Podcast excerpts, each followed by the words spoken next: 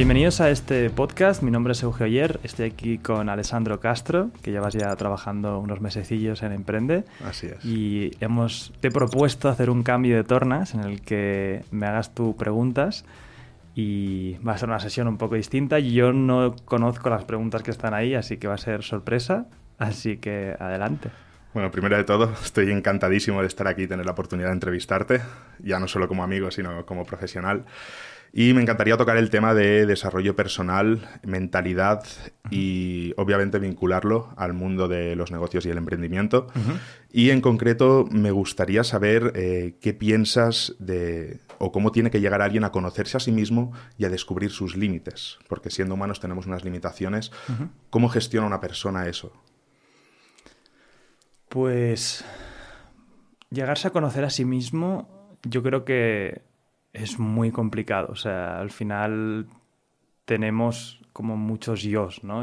hay una, no sé si había un libro, una persona que decía como que había el yo que pones a, la gente de fuera, el yo que pones a tus cercanos y el yo que pones a ti mismo o algo así, ¿no? Y, eso es verdad al final, ¿no? Y yo creo que descubrirte a ti mismo es un proceso que hay herramientas, existen herramientas, como por ejemplo, a mí me gusta mucho el libro de Tony Robbins, Despertando al gigante que llevas dentro. Em, es un libro que yo recomiendo muchísimo y la gente es como, Jolín, ¿qué más recomiendas? Pero creo que hay unos cuantos libros, por ejemplo, en Flash Libros, que hicimos 28 libros y lo empaquetamos ahí. Yo decidí no hacer más libros porque para mí es mejor leerte, eh, por así decirlo, 100 veces los 10 mejores libros que 100 libros una vez. Em, porque al final lo otro es perseguir la intelectualidad por la intelectualidad, que está muy bien, que todos somos curiosos y la curiosidad para mí es una cosa brutal, pero en libros tan, tan básicos o tan antiguos que, que hasta creo que Tony Robbins lo regala en su página web, el de Controle su destino, o, o, regala una versión como más reducida, ¿no? O sea, que está a disposición de todo el mundo. Ahí en ese libro te hablan como de, es como una especie de introspección muy grande. Em, te va por, como por capas, ¿no? Desde las decisiones, que es lo más eh, último que ves de tu personalidad. De, decides mañana ir a trabajar o quedarte en casa viendo la tele, ¿no? Pero eso viene de algo más profundo, ¿no? Que es, eh, creo que llegan hasta los valores o algo muy, muy profundo, ¿no? Entonces te dice que para cambiar tus decisiones es casi imposible que lo hagas conscientemente en plan, no, es que mañana voy a cambiar mis, decisiones a partir de ahora. Es, no, no, no, esas decisiones vienen de algo más profundo, que no, no dejan de ser tus, tus, valores y esos valores, si quieres realmente cambiar tus decisiones, cambias esos valores. Em, por lo tanto, yo creo que somos muy moldeables, tanto a nivel de crecimiento, a nivel de límites que decías tú, yo creo que con tiempo podemos llegar a, a límites que nunca habíamos nosotros pensado de nosotros mismos, ¿no? Obviamente hay límites dentro de la física y de lo que podemos llegar a hacer como humanos, pero, pero ese proceso, creo que también hay una frase que es la gente subestima lo que puedes hacer en un año y sobreestima lo que puedes hacer en diez. Em, siempre me confundo, siempre pienso que a lo mejor me confundo, no sé si es subestimar, bueno, o sea que básicamente que en diez años se pueden hacer muchas más cosas de lo que crees. Y es paciencia de, de ese proceso de mentalidad de crecimiento, seguir trabajando en ti, seguir descubriéndote, no tener miedo a que tengas etapas en tu vida. O sea, para mí es algo muy importante que cuando nos escucha la gente hablar de desarrollo personal, que no crean que nosotros tenemos una curva constante de mejora hasta que hemos llegado hasta aquí. La vida tiene muchos altibajos, se te puede cruzar, yo qué sé, te, te, pasa una desgracia en la vida y a lo mejor estás meses que estás mal. Mm, eso es normal, o sea, no, no es una curva de evolución constante, es como un proceso en el que te vas descubriendo, descubres cosas que no te gustan de ti, que, cosas que sí te gustan de ti, poco a poco vas puliendo para crear ese carácter. Exacto. Y además creo también, es algo que hablamos eh, la última vez que estuvimos juntos, em, hay triggers, hay momentos en la vida en que te pueden impulsar a superar esos límites y a, crecer y mejorar como persona. Uno de ellos es eh, tocar fondo. Tocar fondo que es algo que pues mucha gente se en plan, ostras, mm, he tocado fondo, lo estoy pasando mal. ¿Qué opinas de esto? Porque yo, según mi punto de vista, es algo muy potente a la hora de, que sea el momento de cambio y creo que tú también opinas algo así. O sea, yo creo que a partir de una cierta edad, o por lo que he visto en cercanos y en mí mismo, em, las responsabilidades de tu día a día son tan grandes y, y, ya entras en una especie de ciclo que tu cuerpo y tu mente utiliza tus hábitos para, entrar como una especie de piloto automático en el que vas por la vida de manera cómoda. Em, y empiezas a etiquetar la realidad de ciertas maneras para poder sobrevivir en ella. Yo creo que el humano no es capaz de dejar espacios en blanco. Em, y esto es muy importante entender porque los espacios en blanco quiero hablar de, por ejemplo, imagínate, todo el mundo tiene una opinión de la política, todo el mundo tiene una opinión de la economía, todo el mundo tiene una opinión de cómo debería hacerse las cosas en un país. El problema es que esas opiniones y estos juicios de cómo deberían ser las cosas o cómo son las cosas entorpecen la búsqueda real de esa verdad. O sea, el no dejarse espacios en blanco eh, hace que, por ejemplo, una gran parte de la población pues piense en grandes teorías conspiranoicas, ¿no? Y esto siempre lo razoné, porque ¿por qué tanta gente cree en teorías conspiranoicas? Pues porque el sistema socioeconómico en el que vivimos es tan grande, es tan complicado, que muchos humanos no son capaces ni quieren llegar a entenderlo.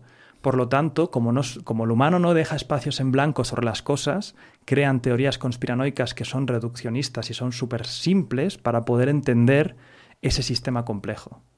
Y eso no deja de ser un peligro, porque etiquetas la realidad en base a lo que tú crees o a lo que tú sientes y nunca tiendes a hacer cambios grandes en tu vida porque ya has basado todo en una, una especie de hábitos y de ver las cosas que es muy difícil cambiarlas. Entonces, ¿por qué, los, ¿por qué tocar fondo es muy interesante para producir cambios interesantes en tu vida? porque quiebras todas, todas esas etiquetas de un día para otro. Yo, por ejemplo, recuerdo cuando eh, tenía 22 años y estaba en la universidad, jugaba videojuegos, la época oscura de mi vida, mm, yo no hubiera salido de ahí a no ser que mi pareja en ese momento me dejase. Hizo, la hizo una cosa que en retrospectiva se lo agradezco muchísimo. En el momento fue un golpe durísimo, estuve seis meses hecho polvo, fue un horror, pero me me destruyó mi futuro, por así decirlo. O sea, cuando tú estás con una pareja y ya te haces tus ollas de voy a tener un futuro, eh, voy a ganar mis mil y pico euros al mes, voy a acabar la universidad, encontrar un trabajo, tendré mi familia, ya estoy, ya he cumplido, ya está, oh, mi vida. Es la proyección, tu constructo que tienes de, la vida y de repente se desvanece. Y, es súper fácil, ya está, ya lo tengo. Eso de repente hace que, hostia, esa es mi vida. Y de un día para otro te dejan y todo eso es como un castillo naipes que se te destruye mentalmente. Es más, científicamente se ve que cuanto más piensas en ciertas cosas, produces como neuro... conexiones, eh, neurales más fuertes. Correcto. Entonces, literalmente es como si tu cerebro destruyese, en plan, eso ya no existe, no es real. Hay un proceso de adaptación a una nueva realidad y de replantearte qué quieres hacer.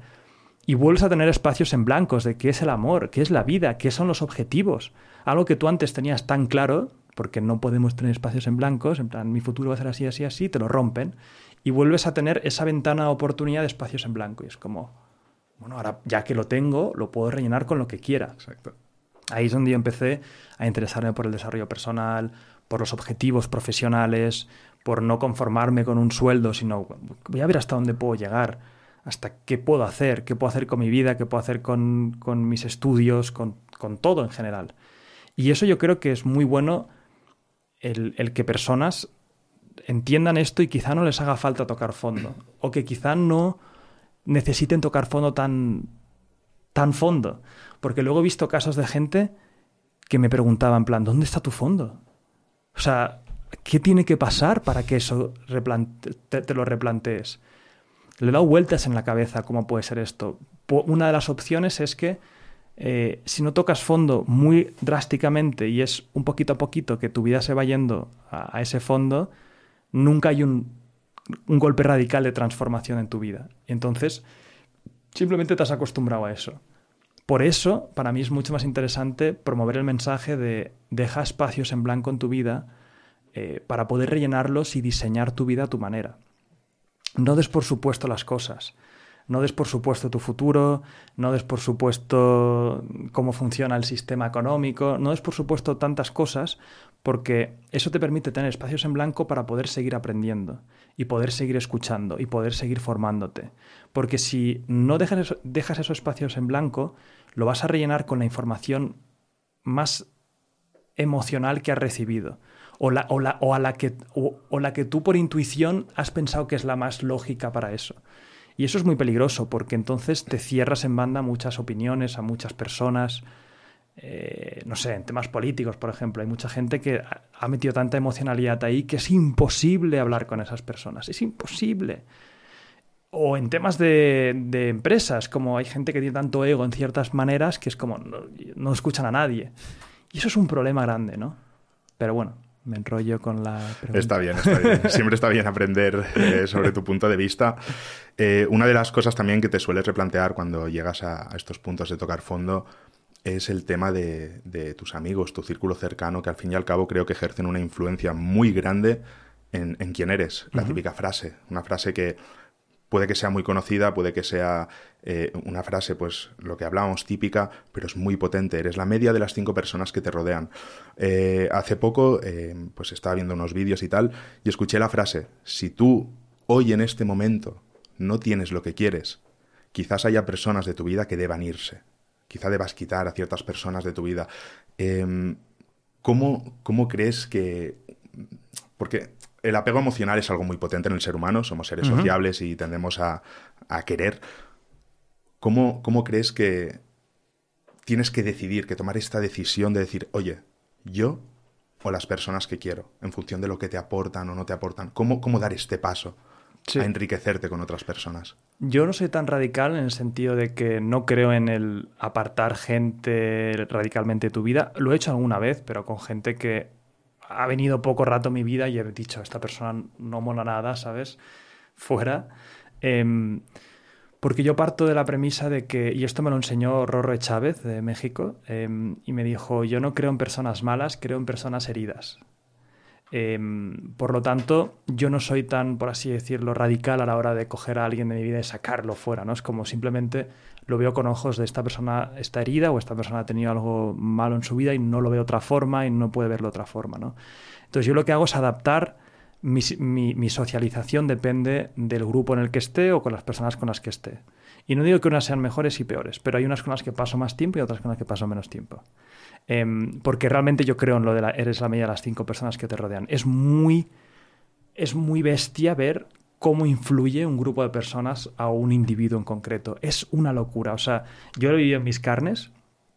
Yo, por ejemplo, em, ahora ya casi no bebo, ¿no? O sea, casi cero. Y es parte porque la novia con la que estoy no bebe. Y es impresionante como mi forma de ver el alcohol social ha cambiado drásticamente. Eh, de un día para otro. ¿no? Entonces muchas veces es, es, muy interesante pensar en, ostras, voy a diseñar mi vida, voy a diseñar también con qué personas quiero pasar más tiempo. Yo no soy de la escuela de eh, os borro y os bloqueo porque no me aportáis. No, o sea, todo el mundo te aporta algo, pero tienes que entender que si pasas más tiempo con personas que fuman eh, tabaco, pues es muy probable que al que un día a lo mejor lo pruebes porque estés estresado y esté disponible para hacerlo, ¿no? Igual que si empiezas a ir con gente que son empresarios y tienen un coeficiente económico alto, el coeficiente económico es a nivel de números que manejan. Eh, no sé, cuando empiezas a oír hablar a gente de que están hablando de 100.000, 200.000 euros como si fuera, bueno, pues lo del mes, un poco en ese, nivel en, el que estamos, ¿no? Y no, no lo digo en plan, ah, mira, mira, qué bien tal porque yo veo otra gente que maneja millones como yo manejo los cientos de miles. Y eso también es como, hostia, yo aún no llego a ese coeficiente de económico. O sea, para mí ese coeficiente financiero se me, se me es lejos. Y, y, tampoco es en plan, yo ahora voy a adoptar ese coeficiente de millones. No, esto es un proceso. O sea, si no tienes la capacidad de manejar millones, no puedes instaurarte esa capacidad financiera en la cabeza. Pero sí empiezas a ver que es posible. Y eso es muy interesante. O sea, es una inspiración a decir, hostia, empiezo a empatizar con esta persona, entiendo cómo podría llegar a manejar esas cifras en su cabeza.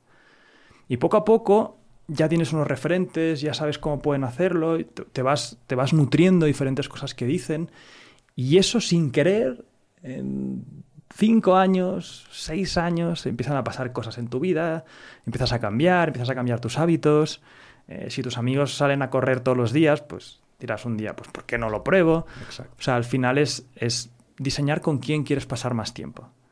Em, y con las personas con las que no compartas ese nuevo tú, ese nuevo yo, yo soy muy de, oye, me siguen encantando y intento ver más eh, no proyectarme yo, sino escucharlas a esas personas. Em, yo cuando voy a sitios donde hay personas que no son tan afines a mi mundo, yo no voy a hablar de empresa, me parece una falta de educación incluso, es como cuéntame tú tu vida, cuéntame tú cómo te va. Eso para mí es mucho más interesante. y, y, pero sí, lo de, hay un libro que se llama La memesfera, creo que es, que es habla de esto, de cómo te llegan a influir las personas de, eh, cercanas, porque incluso la forma de hablar, las expresiones, eh, somos humanos súper sociales enseguida. El rapport es que hacemos mimética de lo que la otra persona hace. Y esto, o sea, diseña tu vida. O sea, tu vida es un cúmulo de, la media de las personas que tienes al lado. Entonces es muy importante tener en cuenta eso. Solo tenerlo en cuenta, luego tú decides. O sea, si tienes un amigo de toda la vida que se pasa todo el día jugando videojuegos y, y drogándose, mm, no, no, tienes por qué decirle chao. Es como, bueno, mm, tienes dimensiones y a lo mejor quieres pasar más tiempo con, otra persona que sea como tú quieres llegar a ser.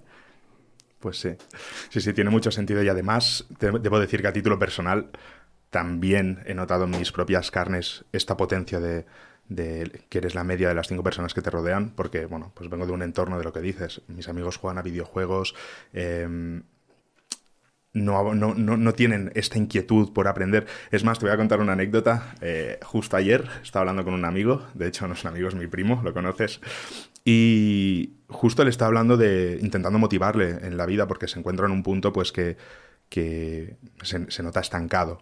Ahora hablaremos un poco de, la estanqueidad esta, pero me dijo una cosa que me, chocó bastante porque dijo, tu madre de pequeño te enseñó a, aprender y por eso aprendes. Y yo automáticamente le dije, si tú lo ves así y te estás quejando de que tú no tienes esta inquietud por aprender y por el conocimiento, pero sin embargo no lo cambias, la culpa en este momento es tuya. Total. Y es así. De hecho, mm, mucha gente no avanza en la vida porque siente que, no conoce lo suficiente. Y aquí es el siguiente tema que quería abordar. Em, he escuchado una, frase de Stefan Arnio, es eh, un, inversor en, un inversor en real estate que ha ganado premios, es, coach, eh, es speaker. Y hay una frase que, bueno, un ejemplo que ha puesto que me ha llamado mucho la atención. Y dice, uno de los motivos por los que no avanzas en la vida es, eh, bueno, lo, vamos a, tomar en porcentajes. Eh, lo que no te, te, deja avanzar en la vida es un 2% del conocimiento. En este aspecto podemos decir, pues, calidad técnica que tienes, tus skills. Un 49% es miedo. Y el miedo muchas veces se asocia a la ignorancia. Y otro 49% es debilidad. Y esta debilidad la podemos asociar al, al, hecho de identificas un problema en tu vida pero no lo cambias, no eres lo suficientemente fuerte, fuerte para avanzar. ¿Cómo, cómo crees que, puede afectar esta, digamos, esta triangulación? ¿Tú estás de acuerdo en este punto de los porcentajes? Sí, a ver, siempre que estos porcentajes los oigo como depende mucho del individuo, totalmente. Pero yo, por ejemplo, en la frase que, decía tu primo, que lo adoro y lo quiero, em, hay una cosa que se repite muchas veces y yo he sido culpable, pero vamos, el primero de hacer esto, y es una de las cosas con las que yo trabajo la mentalidad de la gente. Y es una chorrada, pero en cuanto cambia realmente esto, te cambia la vida. Y es la responsabilidad. Porque el humano, o sea, es, sienta tan bien, es como una droga, sienta tan bien sacarte responsabilidad encima, es una pasada. O sea, es más adictivo que la heroína. Eh, que te va mal un proyecto, es culpa del mercado. Oh, chute de, droga me acabo de meter. Que me han despedido del trabajo. Es que mi jefe es un capullo. Oh, qué gustazo. es que mm, no gano más de mil euros al mes. Oh, es culpa del gobierno y de los ricos. Oh, sí, es verdad. Es culpa de los ricos. Em, y no te cambia la vida. Nada. Y encima hay gente que se aprovecha de eso. Hay muchos partidos populistas que se aprovechan de la gente que se saca la responsabilidad encima, porque lo hacen aún más. Exacto. Pero en el momento en el que cambias eso y pones la responsabilidad en ti, en cinco años te, cambia la vida, porque ves, ves las cosas totalmente distintas. Así es. Eh, por ejemplo, lo que te dijo Nacho es una saca de responsabilidad. Totalmente. Y no, no, no lo critico en ese sentido porque yo hecho, esto lo he hecho pero en plan enfermizo. Sí. Em, cuando te estancas en la vida suele ser que sacas la responsabilidad. Porque es muy fácil decirnos que tú lo has hecho porque a ti te enseñaron a aprender. ¿Qué significa aprender? A mí no me ha enseñado nadie a aprender. Yo tengo, la única de esto que he tenido es curiosidad. Curiosidad. Hoy en día, mira, uno de mis siguientes libros que quiero escribir es en base a cómo se aprende en el siglo XXI. Ha cambiado totalmente. Todos los, los algoritmos que existen por ahí están hechos para que mantengas el tiempo de atención en, un- en una plataforma. Si tú, le, si tú le empujas curiosidad a una plataforma, te devuelve una curiosidad, pero por 100.000. Si tú buscas cómo adelgazar en YouTube, en una semana vas a tener el feed lleno de vídeos de cómo adelgazar, enlaces a otras personas, tu ecosistema será de cómo adelgazar. Yo así es como aprendo. Eso no, no tiene nada que ver con que a ti te han enseñado y a mí no. Para. Eso para mí es, eh, no, no quiero enfrentarme a la verdadera realidad, que es muy difícil. De- de sen- de- sa- salir de un estancamiento es, es muy duro, es, muy jodido. Tienes que cambiar muchos hábitos, muchas cosas y radicalmente. Incluso cambiar personas con las que vas, eh, o sea, cambiar, disminuir tiempos. Exacto. Es una cosa muy radical, muy radical. Em, y además tienes que tener cierta paciencia, etcétera. Pero todo empieza con es mi culpa. Estoy aquí porque yo quiero estar aquí. Quiero salir de aquí. ¿Quién ha hecho? ¿Cómo lo han hecho para salir de aquí? ¿Quién ha sido el que ha salido de aquí? ¿Dónde hay vídeos de gente que me explique cómo ha salido de aquí? ¿Dónde hay artículos de profesionales que me digan realmente cómo ha salido de aquí? ¿Con quién puedo hablar para salir de aquí? Es, es. es mucho más sencillo lo que pensamos. Lleva esfuerzo, sacrificio, etcétera, y lleva el gran salto de barrera de yo no soy responsable de esto a yo soy responsable de todo lo que me pasa Todo. en mi vida. Correcto. Cuando digo esto hay gente que se asusta porque dicen, bueno, pero a ver, una persona que está en el África y ha nacido en tal sitio no es responsable de eso. No, no, no, es- no me entendéis. Eres responsable, o sea, vamos a sacar de la ecuación todo lo que no es controlable. Exacto. De lo que no es controlable no eres responsable de nada. Pero tampoco hay que perder ni un segundo de tu tiempo. No es controlable. ¿Qué vas a hacer? ¿Lamentarte? ¿Lamentarte que has nacido con un color de piel? ¿Lamentarte que has nacido con tal? Yo, yo, por ejemplo, de pequeño, me- estos tres dientes son falsos. Me pegó una hostia que casi me desfigura la cara. Me voy a lamentar, no es controlable, me pasó y punto. He aprendido la lección, saco las mejores conclusiones y avanzo. No- cosas que no son controlables no puedes, no entran ni en la ecuación. Entonces, si eso ya lo asumimos, entonces eres responsable de todo lo que te pasa en tu vida. Así es. Y eso, cuando lo entiendes de verdad, es como coger otra vez las riendas de un caballo y decir, hostia, ¿dónde quiero ir? Porque ahora sí que yo soy responsable de todo. Quiero adelgazar, quiero montar una empresa, quiero coger un buen curro, quiero tal, quiero no sé qué, si- siendo realista siempre, ¿eh? no, no digas, no, ahora soy responsable, ya quiero mil millones. No, hay todo un proceso. Claro. Pero eso, en cuanto lo entiendes, a a mí se me puso una bombilla en la cabeza y fue como, hostia, ahora puedo hacer lo que quiera. Y más hoy en día creo que ha habido un cambio de paradigma bestial. El mundo digital, eh, el hecho de que estemos acostumbrados a lo mejor hace que no lo valoremos, pero antes tú ibas a la escuela, ibas a la universidad y aprendías lo, lo que el maestro te enseñaba. Hoy en día, por primera vez en una sociedad tan grande, podemos aprender lo que nos dé la gana. O sea, tenemos buffet libre de conocimiento en todos y cada uno de los rincones de Internet. Y es lo que dices, si tomas la responsabilidad y aprendes de lo que quieres aprender, avanzarás en tu vida. Total. El cambio de paradigma este eh, ha hecho que si tú tomas las riendas de, de lo que realmente quieres aprender, puedes llegar a un punto muy potente en tu vida y dirigirte, como bien dices, con las riendas del caballo hacia la dirección que tú elijas tomar. Asimismo, eh, también creo muy importante, eh, hemos hablado mucho, sobre todo en temas de emprendimiento, se menciona mucho el tema de los mentores. ¿Hasta qué punto crees que el desarrollo personal, hablando de tomar responsabilidad, eh, es algo puramente personal? ¿Hasta qué punto crees que se necesita un mentor, ya no solo eh, a la hora de emprender, sino a la hora de querer desarrollarte a ti mismo? Es que esto de los mentores es como. pff, eh, más en el desarrollo personal. Es como nunca vas a tener un mentor que te diga, no fumes, no tienes que ir al gym. Es como esto es algo más. Esto es tú desafiándote a ti mismo. Un mentor te puede inspirar y hoy en día los mentores están en internet. Es como eh, modula qué vida quieres llegar a tener. Y al final no es tan difícil. O sea, mi teoría de los picos de la felicidad yo es una cosa que me repito siempre cuando me desvío, ¿no? Porque todos nos desviamos, todos, como decía al principio, todos tenemos etapas. Eh, no hay nadie que es como, vale, todo el día mejorando y soy superhombre. No, no, eso no existe. Pero la teoría de los picos de la felicidad es muy fácil de entender y es muy fácil de pagar el... De, cuando la entiendas, si quieres pagar un precio para divertirte a corto plazo, puedas hacerlo, entendiendo lo que estás haciendo en tu vida. ¿Vale? La teoría de los picos de la felicidad es muy simple. Y es que existen diferentes acciones, unas tienen una gratificación instantánea y otras tienen lo contrario, una gratificación instantánea. Son jodidas de hacer en el momento, ¿vale? Estas son los dos tipos de acciones que puedes hacer en tu vida. Las del tipo de gratificación instantánea son tan sencillas como me como un helado de Hagen Dazs porque me encanta. Eh, me bebo un whisky con Coca-Cola porque, uff, qué sociable voy a estar. Eh, me juego, juego, a videojuegos tres horas porque es súper adictivo y me saca mi dopamina y es brutal. Estas, estas, acciones te dan gratificación instantánea. Yo no digo que elimines 100% estas acciones de tu vida, simplemente que entiendas cómo funcionan estas acciones. Estas acciones de gratificación instantánea lo que hacen es que una vez eh, recibes esa gratificación instantánea, cuando paras, después tu, tu eh, felicidad general se reduce un poco.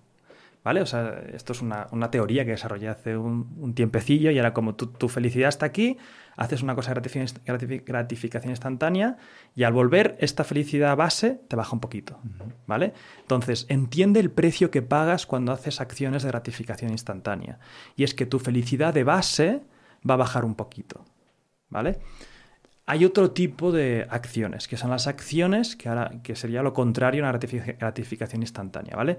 Ir al gimnasio una hora es lo contrario a una gratificación instantánea.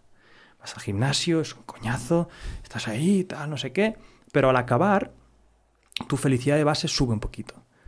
Porque estás contento con lo que has hecho, te has puesto un objetivo y lo has cumplido, encima has sacado endorfinas, tal, no sé qué. Eh, hostia, eres una persona que tu identidad propia empieza a cambiar. Estoy yendo al gym, soy un tío deportista. Esto es brutal. Y esto pasa con cosas como trabajar, aprender, leerte un libro. Es como, hostia, al principio podrías ver la tele y es más gratificante el momento, pero al acabar el libro es como, hostia, he aprendido un montón con esto, he pasado a un siguiente nivel. Entonces, saber jugar con estas dos acciones es, es muy importante. Cosas, cosas muy guays de este juego es que las acciones de gratificación no instantánea, o sea, las del gym y tal, llega un punto en el que si sigues haciendo, haciéndolas, hay como un, un impasse en el que las propias acciones de no gratificación instantánea se acaban convirtiendo en acciones de gratificación instantánea. Porque tu cerebro no es gilipollas tu cerebro, tu cerebro está para optimizar recursos y tu cerebro está para que tú estés bien. Entonces, si tu cerebro se da cuenta que todos los puñeteros días vas al gym, ya va a empezar a identificar eso del gym con la felicidad de base subiendo. Es puramente adaptativo. En plan, joder, esto es lo que me está dando más felicidad de base. Entonces llega un punto de impasse, que esto a muchos deportistas os habrá pasado, que la acción puramente no, no gratificante en el momento pasa a ser gratificante en el momento. Y te empieza a gustar ir al gimnasio, te empieza a gustar leer, te empieza a gustar tal, antes que una gratificación no instantánea. Y eso es brutal. Cuando llegas ahí, entras en lo que yo llamo el eh, ciclo virtuoso de tu vida, en el que la gente desde fuera no te entiende, en plan, no entiende por qué le gusta leer a este tío, no entiendo por qué le gusta aprender, no entiendo por qué le gusta tanto trabajar. Pero es que está loco este tío. Claro, porque tú no estás, tú estás viendo que si tú hicieras esas cosas, te produciría tal gratifica, tal no gratificación todo el rato que no eres ni capaz de asimilarlo, de asimilarlo. Entonces dices, hostia, están locos. Pero hay un umbral en el que esas cosas pasan a ser muy guays. Me encanta que hayas dicho esto porque justo, o sea, me encanta que la conversación haya derivado hacia aquí, porque precisamente eh, una, de las cosas que me, hubiese gustado comentar es lo que acabas de comentar. Es en plan, eh, mucha gente eh, piensa en plan, yo quiero libertad, ya sea económica, ya sea, ya sea de, acción, libertad de pensamiento, que bueno, eso es algo que se puede tener, pero me refiero a alcanzar la libertad en los máximos aspectos de su vida y muchas veces se necesitan unos hábitos una rutina, obviamente bien gestionada, una rutina de la que seas consciente, de la que aprendas algo, esa rutina te acaba llevando a esa libertad, ¿no? Es algo que, que bueno, em, creo que lo has definido perfectamente, no hace falta que lo comentemos más, pero me ha resultado muy curioso y lo veo extremadamente potente. Pero la gente se hace tales pajas mentales con lo de la libertad. En plan, ¿qué, qué, quieres? O sea, ¿quieres estar en un paraíso todo el día, en la playa, sin hacer nada? Eso es la peor tortura que puede existir. ¿Quieres ser un parásito social? ¿Quieres no tener propósito? ¿Quieres no aportar nada a otros humanos? ¿Quieres eso? ¿Quieres estar en un velero, en plan, tú solo, para ti? ¿Eso es lo que quieres para tu vida? ¿Ese es el legado que quieres dejar? Va realmente en contra de la condición humana esto. No, es, no te va a hacer feliz. ¿Qué es esto? No estás diseñado para no aportar a otra gente. Eso te va a producir infelicidad. Es más, mucha gente cuando se jubila entran en depresiones. Porque dicen, yo no sirvo nada, no aporto nada, a nadie. Y hay otras personas que pasan de la jubilación, siguen currando y son felices y tienen 80 años, 75 años y siguen trabajando y dicen, yo soy la hostia, sigo aportando y encima seguramente hasta viven más porque su cuerpo se da cuenta de que sigue siendo útil para la tribu. y eso es felicidad, pero a veces no sabemos ni verlo porque es como, no, yo quiero trabajar unos años y retirarme. Y yo, vale, sí. ¿Y qué vas a hacer? Así todo el día sin aportar nada a nadie. Te vas a, te vas a cansar, te vas a aburrir, te vas a dar a las drogas, te vas a dar a lo que sea, te vas a acabar cansando. Eh, no estamos diseñados para eso y es muy difícil entenderlo porque es súper contraintuitivo. Es, es, lo que nunca nos han dicho. La mayoría de pelis acaban, eh, hostia, felices para siempre, ya no hacen nada. Es como, no, no, felices para siempre es tener un hábito, es tener un propósito, es levantarte con algo, trabajando con gente que te gusta eh, o, con, con, por algo que te guste. Eso para mí es mucho más interesante que no la libertad de... Ah, haga lo que quiero. Y para mí uno de mis valores principales es la libertad. Pero no es la libertad de rascarme las narices todo el día. Es la libertad de poder escoger con quién trabajo, escoger qué propósito tengo, escoger qué hábitos tengo, etc. Sí, señor, y esto creo que se puede relacionar mucho eh, como cuando una persona se pone metas en la vida, se pone un objetivo y llega a ese objetivo, ¿qué pasa ahora? ¿Vale? Em, ¿Tú qué crees que debería hacer una persona? Aparte de, es evidente, el hecho de buscar siempre nuevos retos, nuevas metas que se ajusten a lo que realmente quieres. Eh, ¿Qué crees que debería hacer una persona para gestionar? Oye, he llegado hasta aquí, esto es lo que quería. Es como subir a la cima de una montaña, ya no hay más subida. ¿Qué haces ahora? Pues mm, sería lo mejor encontrar, pues voy a encontrar una manera divertida de bajar o de subir a otra montaña más alta. ¿Cómo crees que una persona debería, una vez llegado a su, a su objetivo, seguir desde ese punto? O sea, para mí, por lo que entiendo de los humanos y lo poco que conozco comparado con otros expertos en la materia, somos seres que buscamos objetivos siempre. Está integrado en nuestra dopamina, está integrado en cómo, en cómo nos comportamos. ¿no? Hay muchas veces que me imagino como eh, dos partes en mí. Una diseñando a esta máquina humana que tengo cosas para una zanahoria. Corre, ves a buscarla. Ya sé que es como, ¿para, qué? Entonces, para mí es como tener una visión que, que, sea más grande que tú, ¿no? Y para mí el, el avanzar la especie humana a mí me gusta. es algo que, con lo que conecto, es algo con lo que además trascende mi, mi, mi, vida, por así decirlo. Si yo puedo hacer algo por esta raza humana, es que me encanta, es increíble, es curioso, es como son un planeta en medio del universo que hemos aparecido aquí monos que nos hemos ido evolucionando y poco a poco hemos sido monos más complejos y ahora nos entretenemos entre nosotros, creamos valor para otras personas en formato físico, digital, es de locos. Para mí lo que tú dices es simplemente revisar la visión que tienes para tu vida y seguir poniendo objetivos. Yo diría que tienes que tener como un objetivo más general de cómo quieres vivir tu vida y luego uno más específico del momento. Y es llegar a uno, revisar, ostras, esto es lo que quería, vale, ahora qué objetivo no me pongo. Y no tener miedo a, recalcular la ruta.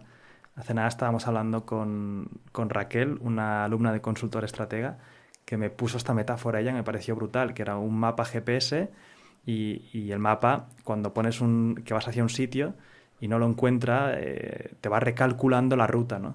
Pues al final es eso, es como cómo recalculas la ruta en tu vida, tienes que saber ser ágil con esos objetivos y, además es como instrumentalizarte de alguna manera, porque si quieres hacer el bien, puedes ponerte objetivos que sepas que hay externalidades positivas en alcanzarlos. No en plan, es que quiero cortar el número máximo de árboles o quemar el número máximo de, de, bosques. Como, pues ese objetivo no tendrá muchas externalidades, ¿no? Pero si tú tienes un objetivo, será el mejor abogado del mundo, ¿vale? O ser el mejor abogado de España o el mejor abogado de Perú. Bueno, eso tiene muchas extrañas positivas, porque la sociedad ha ganado un súper abogado. Eh, y, tú en el proceso también te estás, estás teniendo un propósito, ¿no? Porque estás defendiendo a gente, etc. yo creo que es eso, recalcular la ruta y, tener visión general grande con algo que sea más grande que tú. También enfocándolo un poquito al mundo de los negocios, al fin y al cabo hablamos mucho de, emprendimiento. Eh, mucha gente eh, intenta emprender, intenta buscar eh, el camino del emprendimiento con la meta de, lucrarse, ¿vale? Y cuando tienes un equipo, muchas veces, muchas veces no, yo diría que casi todas las veces, eso acaba truncando tu propia empresa. sé que es muy importante, pero quiero que me lo cuentes. ¿Qué, importancia le das al, una vez tienes un equipo, al desarrollo de esas personas dentro de tu empresa más allá de lo que puedan beneficiarte a ti en cuanto a, a lo que te lucres? Yo creo que al final, lo, comentábamos ayer, que el mundo es un espejo y, y si tú creas una empresa para ganar dinero, la única gente que querrá trabajar contigo es gente que quiere ganar dinero, porque esa es la cultura en la que está basada tu empresa.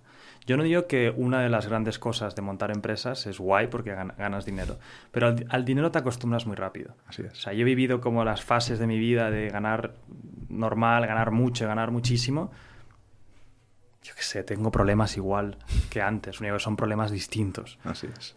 O sea, tu cabeza es una máquina de generar problemas y buscar a ver cómo solucionarlos. Eh, simplemente son distintos. Eh, no creas que un millonario tiene menos problemas que tú. No, tiene problemas distintos. Son problemas de otra categoría que tú a lo mejor no resonas con ellos, pero cuando llegues a esos niveles dirás, pues sigo teniendo unos problemas. Em, y con esto, bueno, ¿cuál era, ¿qué es lo que me estás diciendo? Em, te está hablando de eh, dentro del ámbito empresarial. Sí, em, las personas. El lucro versus el desarrollo de las personas. Entonces, si tú quieres solamente ganar dinero con tu empresa, tendrás mercenarios en tu empresa que te intentarán también robar, sacar el máximo dinero, porque esa es la cultura. Porque si alguien viene que quiere hacer las cosas guays o tal, y tú dices, no, hemos de sacar más pasta, se acabará yendo. Dirá, me voy de aquí. Entonces, no sé, nosotros, por ejemplo, queremos crear una empresa de educación súper grande, brutal, que ayude a un montón de gente. Ese es nuestro gran objetivo. Em, y la gente que viene aquí a trabajar conecta con ese objetivo. Eh, yo no motivo a la gente diciendo, eh, tío, es que quiero, quiero eh, hacer la empresa que más pasta gane del mundo. Me dirías, vale, tío, pues, pues muy bien, pues, vale, guay. ¿No? En cambio, lo que digo es como, oye, quiero crear la empresa de educación más grande del mundo. Así es. Que ahí estaríamos en un juego de estatus, ¿no? Cuando digo la más grande del mundo, quiero decir una que impacte mucho a muchos humanos y transforme muchas vidas. Eso es algo en lo que yo al contarlo a alguien de la empresa puede resonar y decir, yo quiero ir a ese objetivo. Y eso es muy importante, porque eso creas que una especie de sentimiento de, hostia, yo quiero venir a trabajar aquí. Estáis creando, estáis haciendo, estáis, haciendo historia, por así decirlo. Estáis creando unas empresas digitales que va a ayudar al máximo número de personas a transformar sus vidas. Vamos a cambiar la educación de lo tradicional a algo nuevo, potente. Eso. Y eso también es lo que me mueve a mí, porque como te he dicho antes, yo por dinero ya está, ya está. Me ha comprado una casa que es la casa de mis sueños, la hemos reformado entera, tengo los amigos de puta madre, tengo un coche que es el, increíble, que me cobran una pasta cada vez que voy al mecánico. mi próximo coche no Cambiar los frenos. Mi próximo coche no va a ser un Porsche porque por ese jodido logo me cobran una pasta por, por todo lo que hago. Pero oye, en su día jugué a ese juego de estatus. Que ahora he aprendido, es como ahora eh, oye, eh, hay riqueza en todos lados y yo quiero hacer cosas de propósito, no quiero cosas de eh, voy a seguir ganando dinero. Es como, ya está, o sea... Ya has roto un poco la barrera esta. No, me, tengo, no me tengo que preocupar por el dinero. Exacto. Da igual si gano 10 veces más o 100 veces más. no me voy a preocupar por el dinero. Es más, si gano 100 veces más, tendré un problema, que es cómo narices hago que mis hijos, cuando tenga hijos, no se vuelvan unos gilipollas. Y cuanto más dinero gane, más problema tengo de ese. Sí, señor y tendré que buscar ONGs e historias para realocar mi capital de manera ética. O sea, son otros problemas. Pero mi propósito está claro y es crear la empresa de educación más grande del mundo. Con Miquel lo decíamos. Miquel tiene el objetivo de poner una empresa de educación en el top 10 de empresas del mundo. Está Apple, Amazon, está un montón de empresas. ¿Por qué no hay una empresa educativa ahí? Pues ¿por qué no nos ponemos ese objetivo? Que no es en sí por ser de las 10 más grandes, da igual si llegamos o no llegamos. Lo importante es que tengamos un camino ilimitado. Eso es. y eso mola. Qué guay. Pues oye, yo por mi parte no sé cómo vamos de tiempo y tal, pero por mi parte se me han agotado un poquillo las preguntas y la batería. ha estado guay, ha sido una charla interesante. Y a vosotros que estáis ahí, ponedme like, comentarios y si queréis que vuelva Drique, Sandro, pone, por favor, que vuelva. Y repetiremos podcast, que son muy guays. Yo encantado de estar aquí todas pues las veces que, que, haga falta, ya lo sabes. Gracias de verdad y a vosotros darle like, suscribir y nos vemos en el siguiente. Chao.